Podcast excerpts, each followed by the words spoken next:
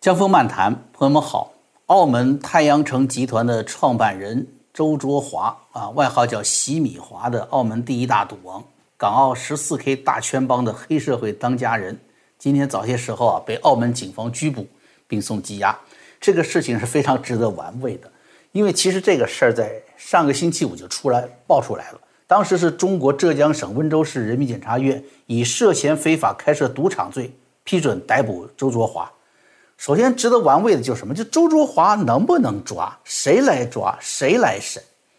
其次就是为什么是温州人民检察院出头做这个事情？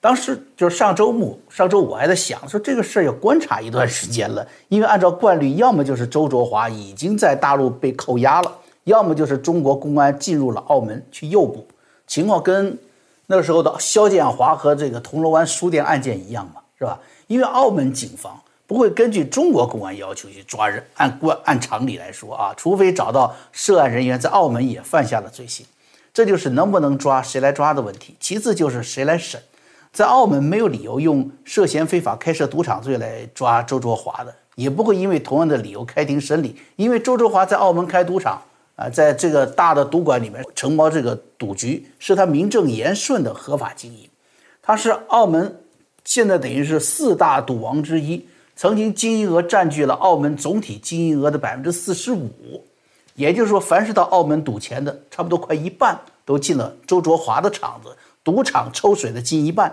都进了周卓华的腰包。但这都是澳门特区政府发出去的赌牌呀，是合法买卖，你不能够用这个理由去抓他，你这连开庭的可能都没有，对不对？那么为什么上个周末判断周卓华没有在大陆扣人，也没有在澳门诱捕呢？因为温州检察院说的很清楚，敦促周卓华主动投案，减轻处罚。哎，让你主动投案，意思就我还没抓着你嘛，没有落网。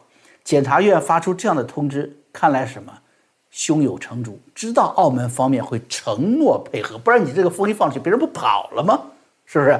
而且周卓华已经是被实际控制了，这么放风只是宣传说中共政策的强大威力。哎，既然这样。大陆、澳门之间本来要陷入一场政治色彩很强的法律争议当中，因为澳门与大陆并没有成文的引渡条例，澳门本来就不应该配合大陆抓人，更不应该将嫌疑犯交给大陆去审讯。啊，这是我上个周末的观察。啊，想着大陆和澳门嘛，就算装点门面吧，都得来几个回合的磋商再动手吧，是不是？真没有想到，这个周末啊。澳门真的是一点招架之力都没有，一国两制连，我跟你说连尿不湿作用都没有了啊！该尿就尿，直接尿。澳门赌王啊，朋友们，在港澳地区是呼风唤雨的头面人物，就这样被无产阶级专政铁拳一拳就放倒了。哎，甚至还都不用直接打上身，隔着边境啊，隔着这个珠海到澳门的拱北口岸，光那个拳风就可以把一代拳把这个一代赌王扫倒。二零二零年，随着香港震惊世界的反送中条例运动的偃旗息鼓，澳门特别行政区行政法务司司长陈海帆已经表示说，内地、澳门之间互相移交逃犯的磋商已经开始。当然是磋商开始，啊，即便这种引渡条例并没有形成正式条文，但是澳门已经与内地和香港方面的商讨刑事司法互助安排。进行澳门特区新版的叫区际地区之间呢区际刑事司法互助法的立法工作，我呢是没有查到这个刑事司法互助法律正式公布的消息，但是人们已经熟悉中共的操作了，有了法律他都能乱来，何况澳门是什么？热脸贴着冷屁股上杆子来表达忠诚的，所以对于周卓华，中共非常自信。澳洲检这个温州检察院下达逮捕通知，澳门警方抓人。二零零六年，我看了那个旧版的《澳门刑事司法互助法》，第一条就规定，本法规范澳门与中国其他地区司法集团、司法机关可以通过协商进行司法方面的联系和相互提供援助。什么叫协商呢？就是看你有没有来头啊。周卓华的案子是大来头，哎，那就协助。温州这个地区的司法机关，他要抓人，澳门就帮着他抓人，协助。澳门举方这是大行动啊！周末也不休息出去抓人，因为除了周卓华，还有十一个人羁押嘛，是一个大的警方行动。尽管澳门没有引渡条例，但是这个叫互助法里面说的很清楚，叫做在内地与澳门之间开展刑事司法互助的磋商过程中，不能也不应当自然适用有关引渡方面的国际惯例。移交逃犯的刑事诉这个司法引渡方面的国际惯例，不具有直接适用的效力，呀，也不通过直接适用国际公约来解决司法协助问题。什么意思呢？用一句大白话来说，就是中共要我抓谁，我就抓谁；要我把谁送到大陆去审判，我就把谁送过去。国际惯例管不着我，国际法也管不着我。看清楚了吧，朋友们？所以，当人们说欢欣鼓舞的歌颂“一国两制”和中共继续鼓吹他的一国两制的时候，根本就不知道这里面已经彻底的一国一制了。好，哎，我们这就算了解了第一个值得玩味的方面，就是什么？就是大陆检察院要逮捕澳门的周卓华，谁来抓，谁来审的问题。一国两制在澳门的司法实践，一句话就在于中共说了算。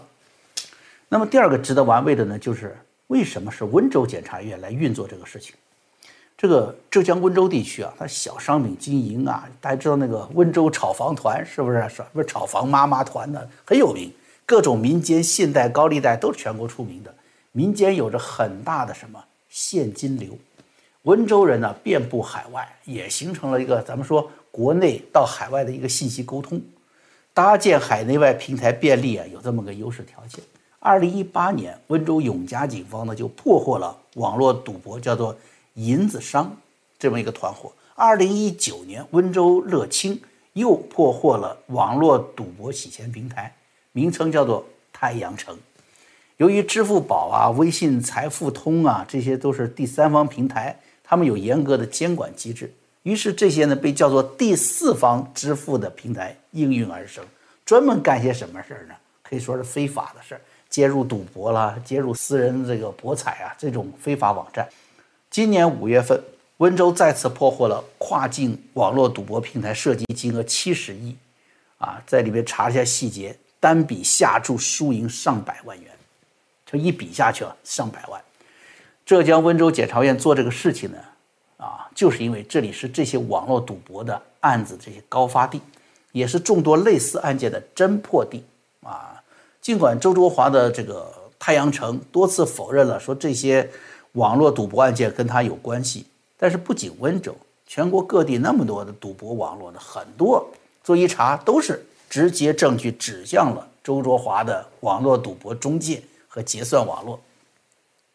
啊，当然这只是从刑事办案调查这个角度来说，为什么周志华的案子是温州来经办的？但是这毕竟还是什么强烈的地域性。你只是温州一个地区的嘛，在这个案子过去十多年来一直都有足球彩呃赌博、体育赌博，甚至很有意思，就是什么台湾大选、美国大选，中国人都疯狂下注。除了迎合中国人的嗜赌的习性之外，大家有没有想过，难道真的就这么好有意思吗？赌谁当总统有意思吗？最重要是什么？是中国的权贵家族、贪腐官员、发了财的老板们需要找出路。让他们热钱出去，要让人民币变成美金，让不法收入变成合法投资，所以赌博成了一个主要的管道。浙江省呢，也是中国的资本大省，也是民间资本、海外资本汇聚之地，同时也是主要的网络结算平台总部所在，是吧？杭州啊，人们已经习惯信任了网络结算，各种来路的资本玩家让这个巨大的池塘。啊，资本池塘鱼龙混杂，你要调查和跟随资金的来去啊，非常不容易。这种地域性的现象呢，在中共现在这种状况下，财政告急、外汇储备告急的情况下，所以你这池塘的小池塘的浊流就会影响到更广泛的区域。中共针对科技企业，什么教育辅导啊，还有这个演艺圈，为什么老重点打击他们呢？就是因为这些行业最能够汇聚资本。产生资本漩涡，然后呢，吸引更多的热钱投进来的这么一些领域，所以他打他最容易拿到钱。啊，浙江包括阿里巴巴、支付宝等在内都是什么？都是重点打击对象嘛。所以分析周卓华案件，案子出在浙江温州，但是涉及什么？中共社会政治更深的原因。啊，案子出在是看的是赌博洗钱，但是你要跳出这个思路，要从更广泛的视野去分析。周卓华他本人又是纵横中港澳东南亚，是吧？华人资本圈、娱乐圈、政商圈。你说他的水到底有多深？他的落网会牵连多少人？会引发多少领域的震荡？我们今天呢，继续来聊这个事儿啊。呃，我们看到温州检察院发出逮捕令了，澳门警方采取行动了。中共的最高检察院人民检察院就召开了记者会，指出说，开设赌场犯罪情况严重，其中很多涉及境外因素。这并没有说明。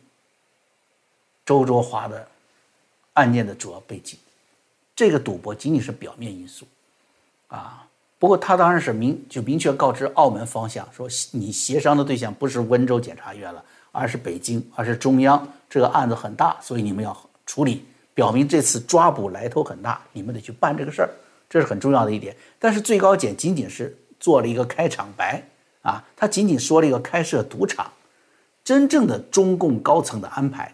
通过中共喉舌，《人民日报》记者采访中国的一位政法大学教授，叫曲新九的，向外界释放了更准确的信号，说这个案件实际上是涉及了习近平当局金融反腐、重点打击洗钱的行为。那么周卓华是怎样开罪了习近平，成为洗钱行为的打击对象呢？就先说一下周卓华何许人吧。啊，周卓华呢，其实外界对他的很多这个传闻很多。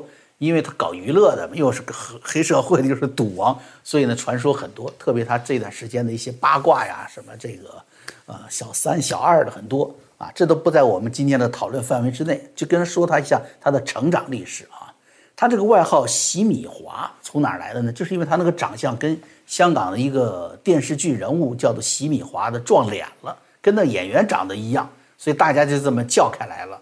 澳门呢，在九十年代以前呢，黑社会大佬叫什么？叫尹国驹，外号叫崩牙驹啊。当时只是给赌场拉客的周卓华呀，他很善于动脑子啊，不仅带着十几个手下呢，介绍客人到哪个赌场去以后，别人下注以后，他从金额里面呢，啊，从那个赌注里面可以抽水，呃，赌场给他一笔佣金，而且他最后还，呃，脑子快啊，他说我我光抽佣金，赚不了那么多钱。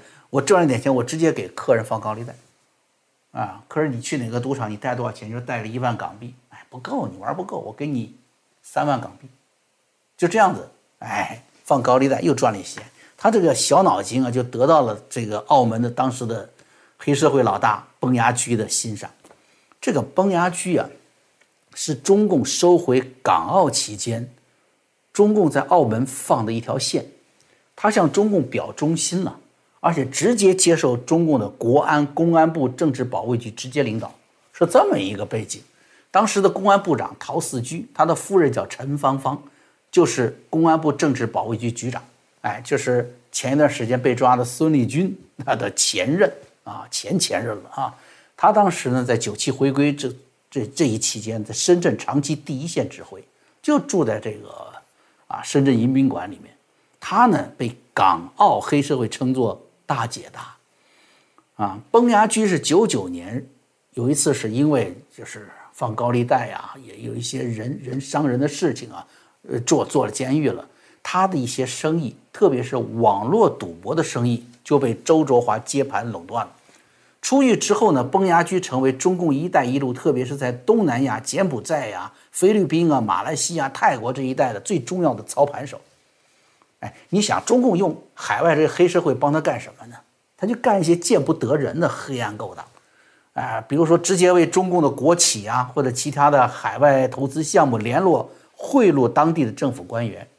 你中国政府官员一出去，你不能就拿着钱就去贿赂是吧？这些事儿让黑社会来干。然后呢，还有什么征用私人财产呐，取得当地的矿产资源呐？港口这些谈判中帮着中共当下手，去解决难缠的对手。因为你要去抢资源，你要去拿别人私人财产，就跟国内你搞拆迁一样的，别人不一定把东西让出来，是吧？那怎么办呢？用黑社会，啊，同时呢，这个尹国驹啊，他这个爱徒周卓华生意也一直做的风生水起，学习他的这个师傅尹国驹啊，跟中共跑得特别近，所以两个人都担任了中共的政协委员。周卓华呢，投资了电影业，跑到香港开了这个啊太阳娱乐，几个他自己投资的电影啊，收获呢不多啊，但是他几部参与的歌颂中共主旋律的、跟中共合作的大片却赚得盆满钵满。曾经担任包括叫做《红海行动》和《湄公河行动》等多部战狼形象电影的联合出品人和制作人。有意思的是什么？他的长期合作人就是博纳影业，这博纳影业这两天已经在第一时间声明说，他跟周卓华的太阳娱乐一点关系都没有。那博乐影业呢，正是这一次中共十一期间在各大影院创下天价票房收入的爱国电影《长津湖》的制片人。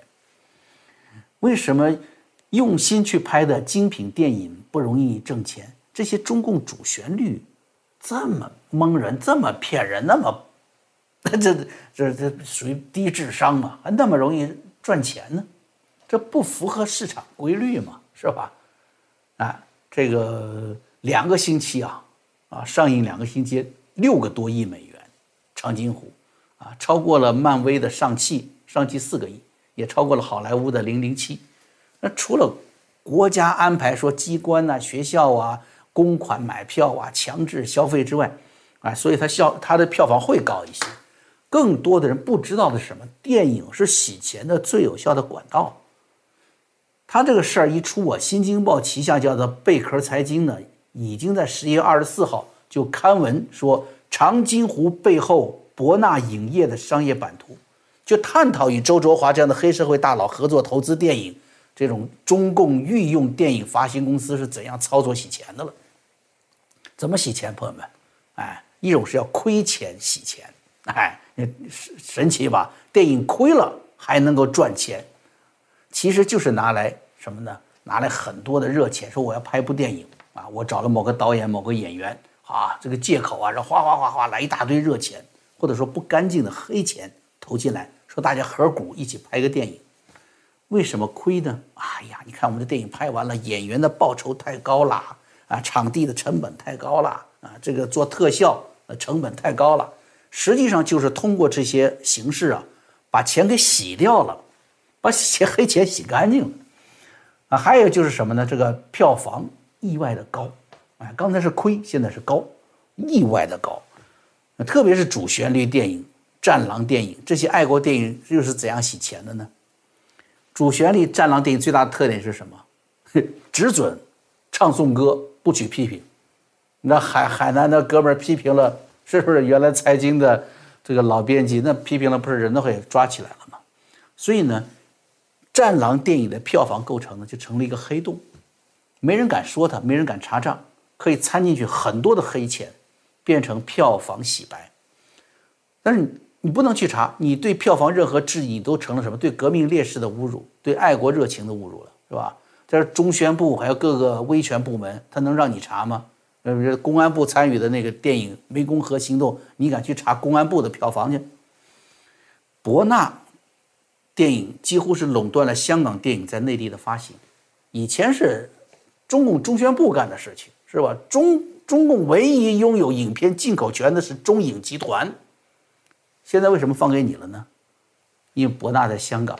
和谁？和曾庆红主管港澳工作期间，他的弟弟曾庆怀，啊，跨中港两地娱乐业有关系，把这个权利发给了他们，啊，然后呢，自己从里面抽水。周卓华太阳城娱乐文化的跟博纳影业之间的关系就错综复杂了。近年来，双方是合作多部电影，啊，涉嫌票房洗钱的舆论是不绝于耳。啊，那么这当中呢，也包括高票房的《红海行动》啊，是否包括这次《长津湖》呢？啊，当然，博纳已经出来辟谣了。那么现在中共对于演艺圈的深度打击啊，周周华在这里就是一个很好的撕开的口子，不用你辟谣，我查你，我把他抓起来，你不清楚了吗？再说了，中央现在是一个个的明星大腕的去榨油，是吧？把谁给做黑了啊？不道德了，呃，这这怎么了？给你去揩油去？不用，你只要周卓华这样的娱乐业投资大佬一抓，那些跟他签过约的、合作过的这些营业公司都曝光，而且还可以避开你，你弄弄那么多演员出来，呃，那民间议论也会纷纷嘛，是不是？有肯定有些演员大家也喜欢的，是吧？你打他，别人就会反感。那这里呢？你打的谁？打的周卓华。周卓华是黑社会大佬，老百姓还拍手称快呢。啊，另外是不是博纳的台底交易是不是也即将大白天下呢？那么博纳后面的利益集团是不是也要水落石出呢？啊，所以说啊，你看人民日报采访法学教授的报道暗示说，洗钱才是抓捕周卓华的主要原因，不是前面说的开赌场。啊，抓。周卓华洗钱呢？刚才说那真是叫做一举多得呀！啊，那么给他列的这个罪，赌博呢？啊，赌博也有，对吧？赌博是他主要入罪的理由。但是通过赌博让国内大量的资金外流，而且这种通过地下钱庄的资金外流，是中共高层无法了解也无法全面控制的资本流动。所以中央呢，对这种着急。特别是现在中共因为钱袋子告急了啊！别说为了所谓的武统台湾打仗要花好多钱，现在地方政府公务员、中共的基层干部，他的钱很多都发不出来了呀，他要去抢钱呐！你没看最近的时间，这个为什么城管那么狠呢？啊，苹果、桃啊、梨子抢一堆呢，自己没钱了，抢点水果回家，不然挨骂啊！但是呢，一些极端的措施。中共这种极端抢钱的措施就要带来什么极端的市场反应？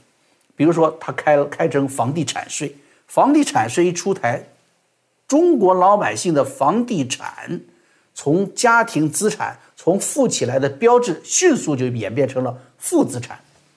然后你价格低了，我还要按原来的这个钱去还银行的钱，啊，另外还要每年交这么多的现金交税，所以人们呢要急于套现。